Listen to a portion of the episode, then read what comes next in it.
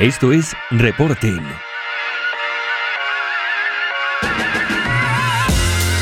Un podcast sobre SEO, e-commerce y analítica para personas que buscan estrategias y resultados profesionales en su marketing digital.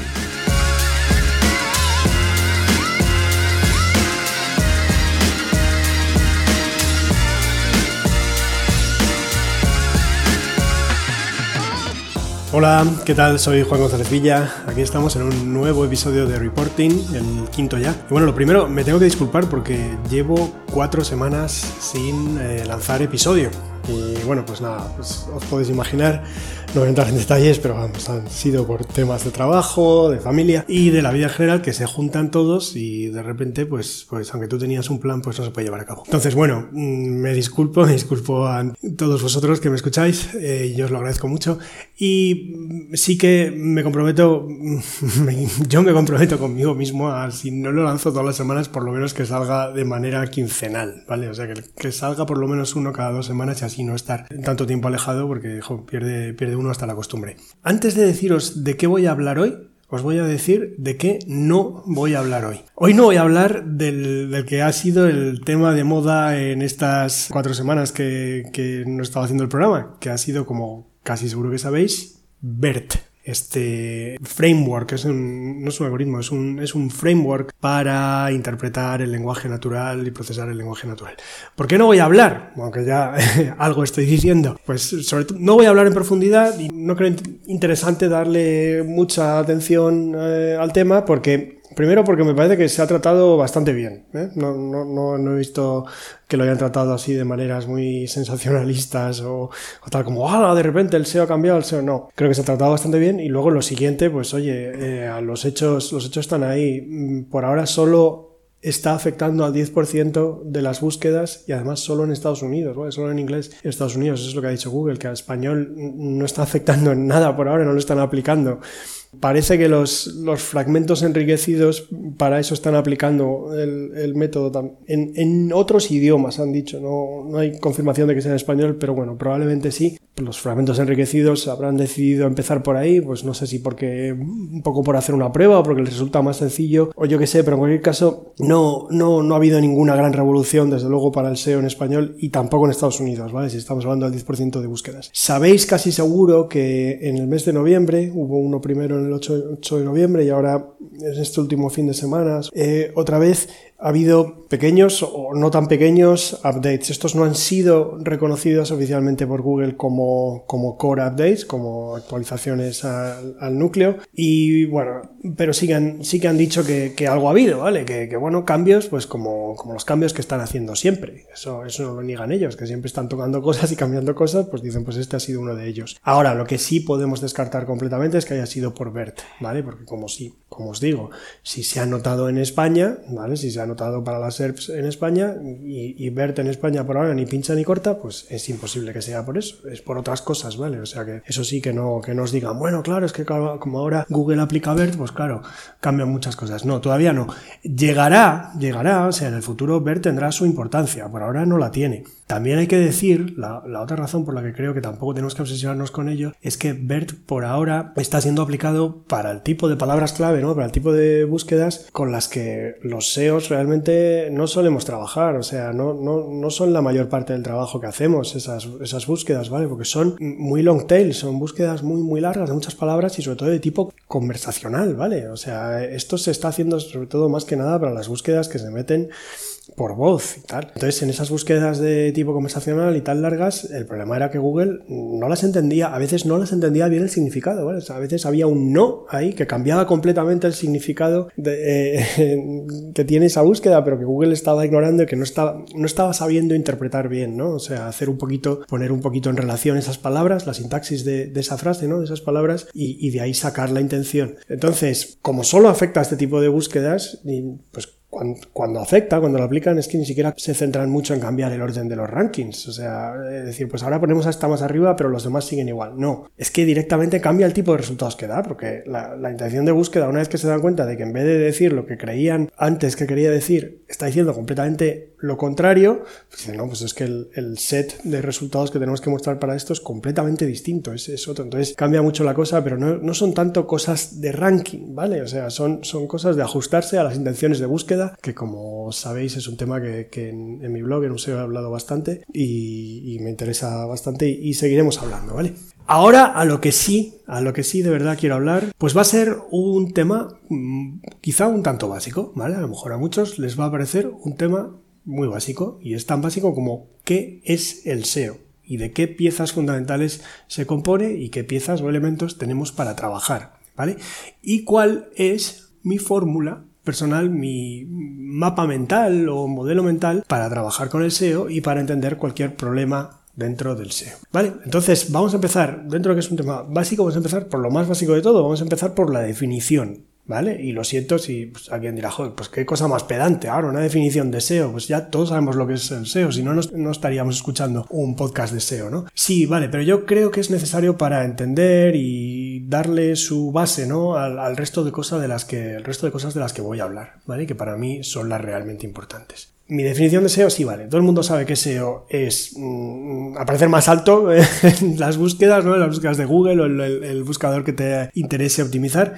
Pero para mí hay un poquito más mm, de ciertos elementos, ciertos condicionantes a, tener en cuenta, ¿vale? Y lo, lo voy a decir tal y como yo creo que es. El SEO es todas aquellas acciones que se pueden poner en práctica para mejorar de manera medible la visibilidad y el tráfico de un sitio en buscadores o desde buscadores. Para todas aquellas búsquedas relevantes y que pueden producir resultados para un negocio. Entonces, vamos, vamos a desglosarlo esto y a, y a justificar un poco por qué digo ciertas cosas y por qué incluyo ciertas cosas en la definición. De manera medible y demostrando que el efecto positivo ha sido consecuencia de nuestra acción. A mí esto me parece fundamental, ¿vale? Porque si en una búsqueda concreta sube el tráfico por un evento extraordinario o por un evento totalmente ajeno a nosotros, ¿no? Pues la tendencia estacional y nosotros simplemente manteniendo la misma posición que antes, recibimos más tráfico, ¿vale? Porque ahora se busca más o lo que sea, pues es que eso no tiene nada que ver con una acción nuestra, ni tiene que nada que ver con el SEO. O sea, eso es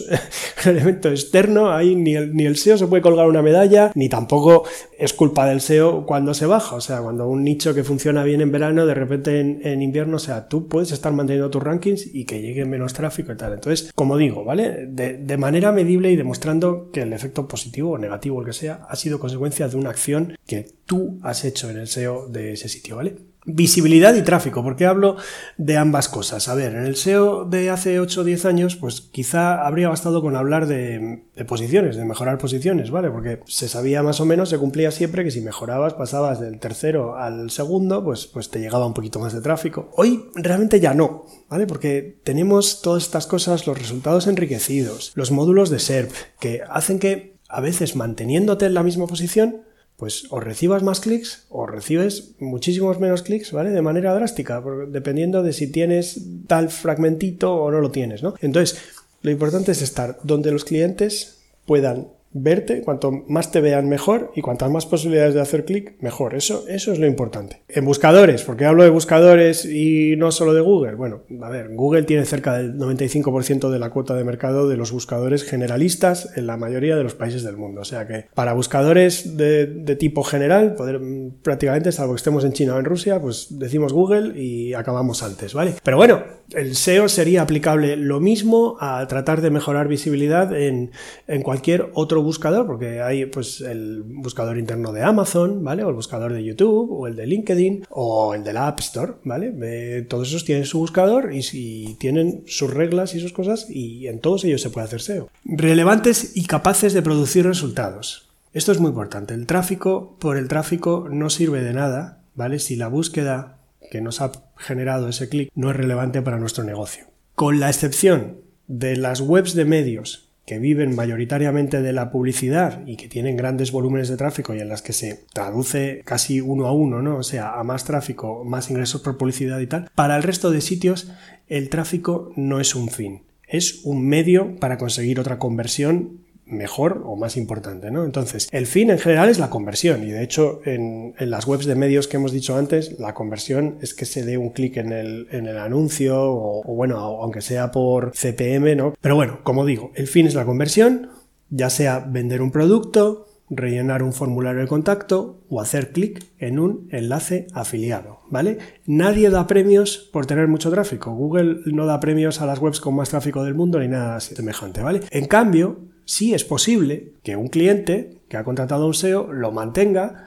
si no le consigue grandes cantidades de tráfico, pero el tráfico que llega es muy cualificado, ¿vale? Es de calidad y convierte. Entonces le dirá, bueno, mm, vale, aquí el tráfico es el mismo que hace un año o es hasta más pequeño, pero tú este tráfico, con este tráfico me estás dando más ventas, entonces te quiero, te amo y sigue conmigo mucho tiempo, ¿vale? O sea, eso sí puede ocurrir. Por lo tanto, menos obsesión con el tráfico y mucha mayor obsesión con los resultados, ¿vale? Pues ahora que he comentado por qué elijo esta definición, lo que quiero ver a continuación es de qué factores o piezas se compone el SEO, de acuerdo a esta definición, y cuáles de estas piezas controlamos y cuáles no. Podemos decir que el SEO es una máquina o un sistema que se compone de cinco grandes piezas. Si lo vemos en términos de input y output, pues por cualquiera de estas cinco piezas llegan y pueden llegar distintos tipos de input, que se ponen todos juntos, interactúan entre sí y ahí sale el output final, que es el cómo de bien o cómo de mal lo estamos haciendo en SEO. ¿Cuáles son estas cinco piezas que producen inputs?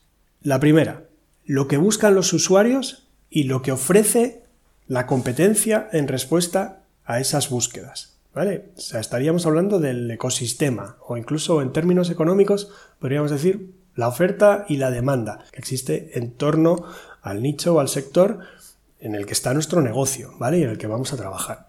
El segundo elemento, segunda pieza, el contenido que tenemos en nuestra web, ¿vale? ¿Para qué búsquedas somos relevantes? En términos económicos esto sería nuestro capital. Para mí esto es nuestro capital, ¿vale? Muy importante. El tercer elemento, los algoritmos de ranqueo o de clasificación del buscador en el que estemos jugando, ¿vale? Y cualquier cambio en su funcionamiento y en sus criterios de presentación de respuesta a las búsquedas, ¿vale? De nuevo, comparando con el mundo económico, pues esto podría ser como las reglas del juego, ¿no? O sea, los, órganos regulatorios, ¿qué reglas, qué reglamentos definen?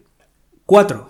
Cuarto, cuarto elemento, la optimización técnica y on-page de nuestra web todo lo que hagamos nosotros para intentar adaptarnos lo mejor posible a esas reglas o a lo que sabemos de esas reglas que dicta el buscador. ¿vale? Esto es, quizás sea un poquito más difícil definirlo en términos económicos, pero podría ser un poco como decidimos organizar o gestionar o invertir nuestro capital. Y por último, la parte off-page, es decir, quién nos enlaza o quién nos menciona en Internet o qué dicen de nosotros, ¿no? O sea, en un sentido amplio, cómo nos ve o qué dice sobre nosotros el mercado. Sería un poco la percepción externa que hay en el mercado sobre nosotros, sobre nuestro negocio o nuestro sitio. Con estas cinco piezas son las que tenemos que sacar el mejor output posible. Ahora, dos de ellas os habréis dado cuenta que están totalmente fuera de nuestro control. Lo que buscan los usuarios, eso está fuera de nuestro control. Y el funcionamiento del buscador está fuera de nuestro control. No digo que no lo podamos conocer en absoluto. Si, si, somos buenos en nuestro trabajo y si lo estudiamos todo mucho y somos muy analíticos y tal, se pueden llegar a sacar ciertas cosas, aparte de que, de que Google ciertas cosas también las dice, ¿no? Pero no lo controlamos. O sea, no, no podemos despertarnos una mañana y decir, he decidido que hoy va, va a cambiar cómo Google valora las páginas. No, no, no puede ser, no está en nuestra mano, ¿vale?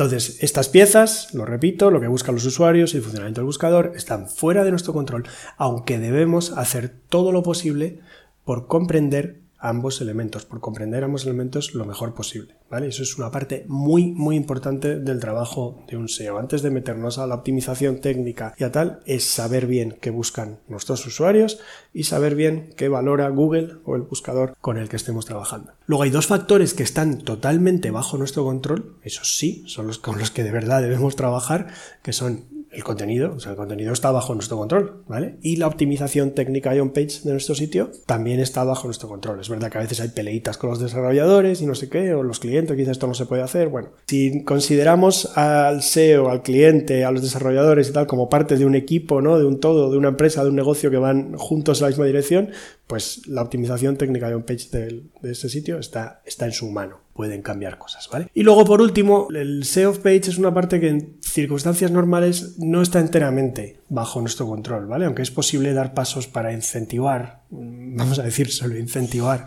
la creación de enlaces hacia nuestras páginas y además siempre tenemos el recurso, o sea, dentro del SEO page se puede trabajar porque también está el recurso de limpiar el perfil de enlaces, ¿no? Y también el link reclamation, que es reclamar eh, gente que nos ha mencionado, podemos reclamar que nos mencionen pero con enlace, ¿vale? Aunque lo han hecho sin enlace, o sea que se, se pueden hacer cosas, incluso sin entrar en el tema de comprar enlaces, que como sabéis para Google es anatema total, ¿no? O sea, no se, no se puede hacer salvo que eh, expliques claramente que es un enlace comprado. Esto si tenéis dudas, miraos el primer episodio del podcast, ¿no? El de los atributos de enlace, del rel sponsor y todo eso. ¿Vale? Pues sin entrar en el tema de comprar enlaces, todavía hay acciones que se pueden hacer. Ahora, es verdad que hay veces que de repente alguien te enlaza y eso no, es, no, no ha salido de ti, o sea, te enlaza a esa persona porque ha querido, o al revés, o alguien que tú consideras que debería estar enlazándote porque, oye, al fin y al cabo está mencionando tu contenido o tal y, no te enlaza, no te enlaza, o sea, cosas que están fuera de tu control, ¿vale? Entonces, esta parte, sí, bueno, hay que monitorizarla, eh, podríamos decir que podemos hacer cosas para promover que, que mejore nuestro SEO page,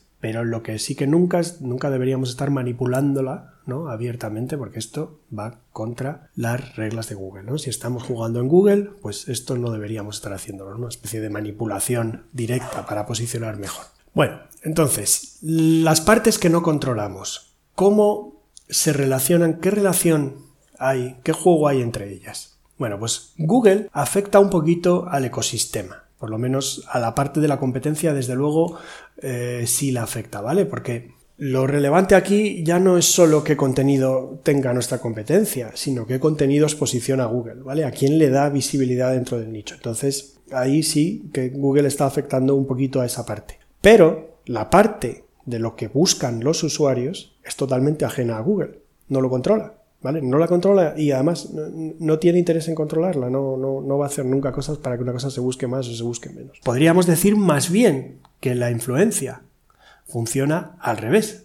La forma en la que buscan los usuarios, ¿vale? las búsquedas que hacen, condiciona a Google y le lleva a hacer cambios en su buscador.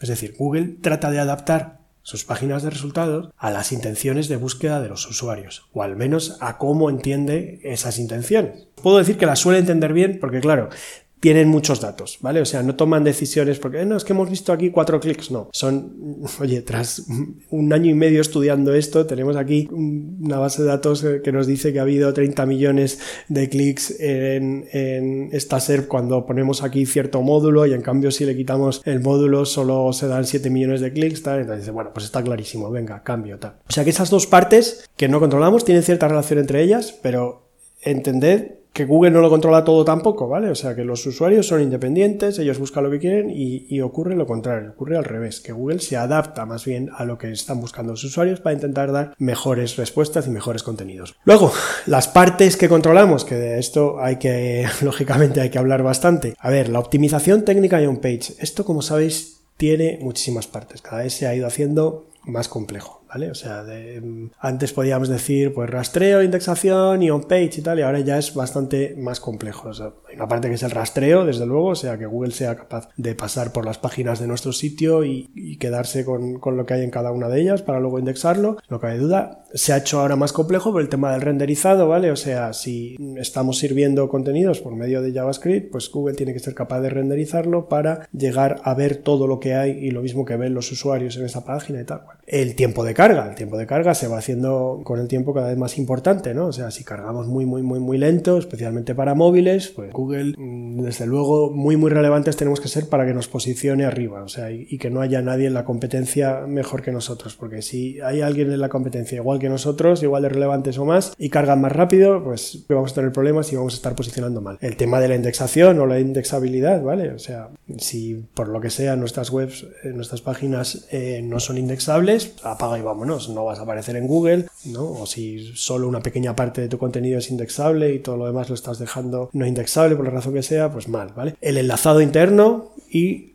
El anchor text de los enlaces, esta para mí es una parte importantísima, ¿vale? Que quizá porque avanzan otras cosas, avanzan en importancia otras cosas, pues se tiende a ignorar a lo mejor alguna de, estas que son de las más clásicas y para mí siguen siendo importantísimos. O sea, Google rastrea tu sitio saltando de enlace a enlace y se queda con información de cada uno de esos enlaces. La información más importante es el anchor, ¿vale? El anchor le dice, en teoría, que tiene que haber al otro lado de la página, ¿no? Entonces, esto es importantísimo. O sea, hacerlo mal en esto es pegarse un tiro en el pie. Y en la mayoría de los sitios tienen margen de mejora en esto, ¿vale? Luego está lo de las metas, los titles, la metadescripción. Claro, la metadescripción no se usa para rankear, pero ojo, porque influye la presentación en la SERP, ¿vale? Influye la presentación en la página de resultados, con lo cual también es importante, nos puede llegar a dar más clics. Y los titles, pues, ¿qué vamos a decir? O sea, el título es tan, tan importante, ¿no? Como el tema del enlazado interno y el anchor. O sea, otro de los campos que da mayor, mayor información a Google sobre de qué va una página, pues es el título de esa página. Si lo pones mal, le pones a todas las, mismas, todas las páginas de tu sitio el mismo título, pues fatal, vamos, ¿vale? Entonces, eso es algo en lo que se puede trabajar, que es en general muy poquito complicado y, muy pocos requerimientos técnicos en la mayoría de CMS y puede sacar bastante rédito, ¿vale? Después también el tema de la duplicación de contenido, duplicaciones técnicas. A veces la misma URL se sirve de dos formas distintas, a veces con barra al final y sin barra al final, o, aunque tengan URLs distintas y resulta que está poniendo exactamente, tienen exactamente el mismo contenido, pues esas cosas las arreglas y mejoras también. Datos estructurados, que esto es como lo de las metadescripciones, no influyen en los rankings, pero sí influyen en la presentación en la SERP, ¿vale? Y además se supone que Google los está usando para entender mejor que qué tipo de contenido es y para saber mejor dónde tiene que mostrar y si tiene que mostrar esos snippets, ¿no? esos resultados enriquecidos o no. Pues otro área importante en la que se puede trabajar. Yo para mí, de todas las que he dicho, y por resumirlo un poquito esto, rastreo, indexación, enlazado interno y anchors, los titles, y los temas de duplicación de contenido. Los otros los pondría como un poquito menos, pero que no quiere decir que no sean importantes, pero bueno, es todo, todo no puede ser importante. Si todo es importante, nada es importante. Que esta es una parte complejísima en la que hay mucho, que efectivamente si haces una auditoría SEO completa un sitio tienes que tocar todos estos temas y no estamos todavía ni hablando del off-page, ¿vale? Eso diríamos que, que todavía queda fuera, o sea que fíjate todas las áreas en las que se puede trabajar y tal. Y ahora una cosa quiero decir antes de seguir, que es que Claro, aquí estamos hablando de todo el apartado de la optimización y tal, y a veces una de las cosas que se le critica al SEO, ¿no? O los que están desde fuera, se suele decir, ah, pero si esto, si es que esto al final depende de Google, Google posiciona a quien quiere. A ver, yo creo que esto no es cierto. ¿vale? Ejemplos de acciones que son esenciales o que siempre dan resultado. Ya he dicho alguna, como por ejemplo lo de los titles, ¿no? O sea, si tienes todos los titles son iguales en tu página y le das un title único y relevante a cada página, verás cómo mejoras. O sea, es imposible que no mejores, ¿vale? Pero bueno, a veces parecen casos muy extremos. Es también el caso de, claro, si tienes tu, web bloqueada, ¿no? O una serie de URLs bloqueadas por robots text, joder, desbloquéala y verás cómo mejoras también, ¿vale? Porque aunque esas URLs estuvieran indexadas, si Google lleva un tiempo que no puede acceder, pues, pues cada vez el contenido para ellos, o sea, se queda cacheado ahí desde hace más tiempo y no pueden acceder a mirar ahora a ver si sigue siendo lo mismo o si ha cambiado tal y, cada vez tienen menos confianza en que ese resultado esté actualizado y sea de verdad lo que ellos creen que es y tal. Entonces, que lo desbloquees y que dejes entrar otra vez al bot de Google, pues sin duda tiene efectos positivos. O sea, esto no me lo puede discutir nadie. Más cosas. Lo he dicho, mejorar el enlazado interno de una URL, ¿vale? Imaginaos una URL que ya posiciona, que ya recibe ciertas impresiones, algún clic y tal. Pero está muy mal enlazada internamente, ¿vale? A lo mejor solo recibe un enlace o dos en un sitio bastante grande, está ahí a muchos clics de la home. Bueno, pues a esa la mejoras porque sabes que lo están buscando los usuarios, que es relevante que tiene margen para mejorar, pues le mejoras su enlazado interno lo colocas más cerca de la home y verás cómo mejoras. El tema de los anchors, por ejemplo. Eh, bueno, pues es muy típico que, se esté enlazando con anchors mm, text que son mm, palabras genéricas, que no dicen prácticamente nada sobre el contenido que hay en la URL a la que enlazan, ¿vale? Como por ejemplo, esta página, aquí. Si una URL solo está enlazada con anchors de ese tipo, el momento en el que sin entrar en hacer keyword stuffing ni nada de nada, ¿vale? Pero en el momento en el que des un poco de información concreta para que Google use para saber de qué va, pues ya también la puedes estar mejorando. Existe un tipo de problema distinto con lo de los anchors, que sería, imagínate que con el mismo anchor, ¿vale? Una palabra clave cualquiera, pues chaquetas. Con el anchor chaquetas tú estás dentro de tu sitio enlazando a dos páginas distintas, o a tres páginas distintas, o a diez páginas distintas. Esto es un lío para Google, ¿vale? Porque le estás diciendo que la página relevante para chaquetas, en vez de ser solo una, son diez o tres o las que sean, ¿vale? Es un lío. Entonces, el momento en el que esto tú lo arreglas y entonces pones con chaquetas, con el Anchor chaquetas, voy a la categoría de chaquetas. Y luego a las otras que estaba enlazando, pues ahí ya pongo eh, chaquetas de invierno, rebequitas de verano, abrigos, tal, ¿vale? O sea, empiezas a desambiguar las cosas y a dar una información mucho más clara a Google. Y todo esto se traduce en efectos positivos, claros, medibles, cuando lo haces. Todas estas, además, tienen más efectividad cuanto más grande es el sitio. ¿Vale? Porque a veces el enlazado interno en un sitio de 20 páginas ya mucho más no lo puedes optimizar, ¿vale? Porque, o sea, es que las formas posibles de llegar a 20 páginas no, dan para mejorar mucho, ¿vale? Pero si estamos hablando de 20.000 páginas, o no te digo de 200.000 o 2 millones, ¿vale? Ahí sí que hay mucho margen de mejora, ¿vale? Sí que se pueden hacer muchas cosas. Claro, es lo que estábamos hablando antes, que hay más capital, ¿vale? O sea, hay más contenidos distintos. Ahí, si son dos millones de páginas de verdad, únicas y tal, no estamos hablando de un contenido duplicado, o sea, no es un sitio que en realidad deberían ser 50.000, pero cada una está duplicada 40 veces, sino que, que de verdad hay dos millones de URLs ahí, pues tú eso ahí podrías llegar a hacer maravillas mejorando el enlazado interno. La mayoría de los sitios tal cual, sin que se haya hecho un buen trabajo de SEO, pues tiene un enlazado interno deficiente y tal. Pero bueno, con todo esto lo que quiero decir es que la típica cosa de que el SEO es una caja negra o una magia negra, como he leído hace poco en un, en un artículo en el Wall Street Journal, controlada por Google y que no importa nada lo que hagan los, los SEOs, los webmasters, los dueños de los sitios, pues eso es falso, ¿vale? O sea, porque siempre va a haber ciertas acciones que impliquen mejora en el SEO de un sitio. Si estaba haciendo estos fallos y tú los mejoras, pues por pequeña que sea la mejora, alguna mejora va a haber. O sea, esto se cumple siempre. Luego podemos entrar en cosas que a veces mm, cierto update de Google está cambiando una cosita que, que, bueno, que no es el tema del enlazado interno ni el tal, son otras cosas, ¿vale? Y eh, realmente es, son cuestiones de relevancia. os invito a que escuchéis mi episodio de, sobre los core updates, ¿no? O sea, eh, ya no es que, es que no tienes nada que optimizar, porque si no eres relevante para eso, o sea, o creas un contenido nuevo que sí lo sea relevante, o, no tienes nada que decir, ¿no? No puedes decir que sea injusta la bajada o tal, ¿no? Pero bueno, todo esto era para decir que lo de que el SEO es una caja negra no es cierto, no es completamente cierto, porque hay un montón de acciones que se pueden hacer. Y bueno, nos queda hablar del contenido. Aquí es importante, para mí es muy importante, no sé cuántas veces lo habré dicho ya desde que empecé a, escribir y a hablar de cosas de estas. El contenido no es igual a texto, ¿vale? Y sobre todo no es cantidad de texto. Pasa que muchas veces se ha usado, a falta de otra mejor métrica, pues el número de palabras, ¿no? Como un indicativo de, ah, pues es que tienes más contenido, tienes menos. Pero es que el contenido no solo es texto. Y sobre todo es que se da a veces que menos es más, ¿vale? O sea, para mí, creo que también para Google, un contenido es una respuesta a una intención de búsqueda que se encuentra en una URL concreta de un sitio. Esta respuesta a veces puede ser unas pocas palabras, como por ejemplo la búsqueda cómo freír un huevo, pues, pues ahí no hace falta que te suelten 3.000 palabras, ¿vale? O sea, eso se responde rápido, ¿vale? A veces puede ser un texto largo, explícame, pues no sé qué, principios de termodinámica, no sé qué, pues ahí será un texto más largo, ¿vale? O a veces puede ser un vídeo o a veces un podcast. ¿Vale? Todo eso son contenidos que están respondiendo a una intención de búsqueda y que Google posiciona y muestra en sus páginas de resultados. Un vídeo tiene una URL dentro de un sitio concreto, que a veces es una URL dentro de YouTube, ¿vale? Y un podcast lo mismo, también tiene una URL que ahora Google sobre todo está poniendo en las SERPs la URL dentro de podcasts.google. Pero bueno, no penséis que, que es que el vídeo o el podcast no son contenido y que solo el texto es contenido. No, eso no es cierto. Entonces, volviendo a la definición que he dado antes, en la que un contenido es igual a una respuesta a una intención de búsqueda. Pues cuantas más intenciones de búsqueda diferentes respondamos en nuestro sitio, mayor capital en forma de contenido tendremos. Por ponerlo todo esto en ejemplos concretos, ¿vale? Y un poquito en relación además con lo de la parte de la optimización.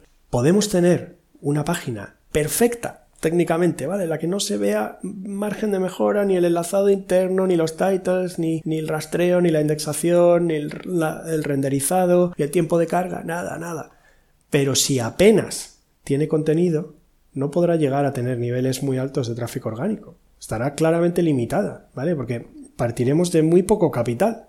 Estaremos, digamos que somos alguien con muy poquito capital, que lo está invirtiendo bien, lo está gestionando bien, ¿vale? Porque la parte técnica la ha hecho todo bien, pero estás limitado por ese poco capital inicial del que partes, ¿vale? O sea, no, no, no te vas a poner a competir con los grandes inversores del mundo y tal, es, es imposible, no, no se puede, ¿vale? Y al contrario, sí que puede haber sitios con montones de errores técnicos y on-page y que sin embargo, por fuerza bruta de ese volumen de contenido que tienen, ¿vale? Millones de páginas con, respondiendo a contenidos, respondiendo a, a, intenciones de búsqueda distintas y tal, pues que esté posicionando para cientos de miles o millones de keywords y que traiga cantidades ingentes de tráfico. O sea que aquí lo que tendríamos es un capital muy grande, mal invertido o mal gestionado, ¿vale?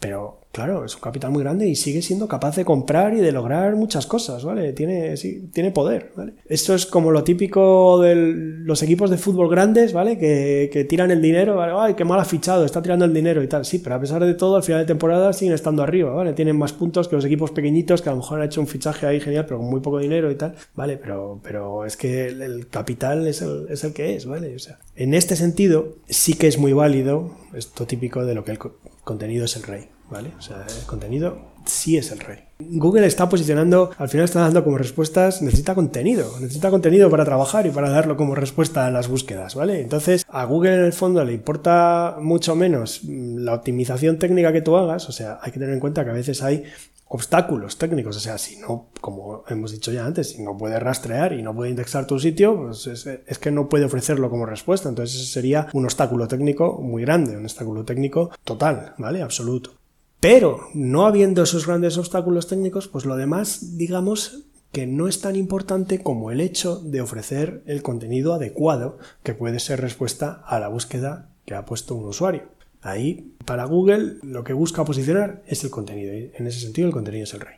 Bueno, Conclusión ya de este episodio y bueno, me, estoy seguro de que no pensabais que se pudiera estar hablando media hora de qué es el SEO y yo lo he conseguido, espero no haberme repetido mucho. Eh, sí, la parte técnica está muy bien, es necesaria y cualquier consultor o agencia SEO profesional pasará la mayor parte de su tiempo trabajando en todas las áreas que he dicho antes, ¿vale? Salvo que te centres en la parte externa de link building y reputación, pero si no, vas a estar, cualquier SEO va a estar trabajando la mayor parte del tiempo con eso. Vale, bien, pero por favor, no ignoremos la otra parte que controlamos totalmente, que es el contenido. Entonces, hacer crecer nuestra principal fuente de capital es importantísimo. Es cuanto más hagamos crecer ese capital, más posibilidades tendremos de que las optimizaciones que hagamos y tal den más resultado, ¿vale? Lo he dicho antes, o sea, los sitios, cuantos sitios, cuanto más grandes, más efecto tienen todas esas cosas, que es el enlazado interno, que si tal. También hay que ponerle mucha atención a lo que están buscando los usuarios, ¿vale? Que para mí es la parte estratégica del SEO. Una pieza de contenido Puede dar más rédito, más beneficio si responde a algo que los usuarios buscan mucho y que para ellos y que para ti como negocio tiene valor, ¿vale? Que si responde a algo que casi nadie busca o que no tiene ningún posible valor para nosotros como negocio. Entonces, si vas a dedicar tiempo o dinero a crear contenido, créalo aquel contenido que te pueda dar más resultado. El que te puede dar más resultado es el que más gente está buscando siempre que se alinee con tus objetivos de negocio. Y bueno, ahora que ya he introducido este tema de qué acciones pueden darnos más rédito, más valor dentro del SEO, pues quedaría hablar de las métricas que de verdad nos pueden decir si estamos mejorando en SEO, ¿vale? Entendido, entendido el SEO según la definición que he explicado en este episodio. Pero esto lo voy a dejar para otro episodio, ¿vale? Lo único que voy a decir es un spoiler esas métricas, ninguna de ellas es la típica, el DA de, de o tal, ¿vale? Son, son otras cosas, desde luego. Y nada, pues hasta aquí hemos llegado. Espero que os haya gustado y os haya dejado claro con mi definición y que lo hayáis visto. No sé si compartiréis el mapa mental que yo tengo o no. Si, tenéis otras opiniones, oye, estaré deseando leerlas en los comentarios, ¿vale? Espero que me dejéis muchos comentarios y que me dejéis likes y que os suscribáis. Sabéis que lo podéis encontrar el podcast en iBooks, está en Google Podcasts ya también, está en Spotify. ¿Vale? Y está en reporting.pro también en la web. Bueno, un saludo y nos vemos seguro la semana que viene o como mucho en 15 días. Gracias por escuchar.